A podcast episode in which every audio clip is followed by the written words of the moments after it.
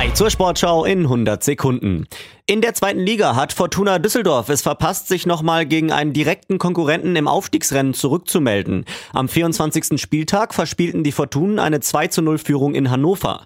2 zu 2 hieß es am Ende. Oder wie Düsseldorfs Keeper Florian Kastenmeier sagt. Ja, dann fährst du halt mit einem Unentschieden nach Hause, aber gefühlt eine Niederlage. Parallel verlor Hansa Rostock zu Hause gegen Friedhelm Funkels Kaiserslautern deutlich mit 0 zu 3. Alle drei Tore schoss der Lauterer Stürmer Ragnar Ache. Rostock war ab Minute 37 nur noch zu zehnt. Oliver Hüsing sah nach einer Grätsche gelb-rot.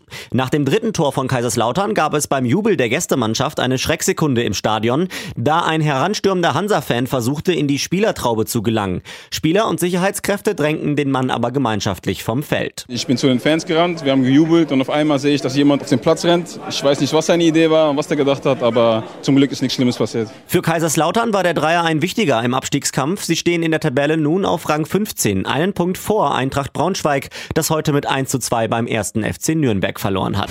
FIFA-Präsident Gianni Infantino lehnt die Einführung einer blauen Karte und damit verbundene Zeitstrafen strikt ab.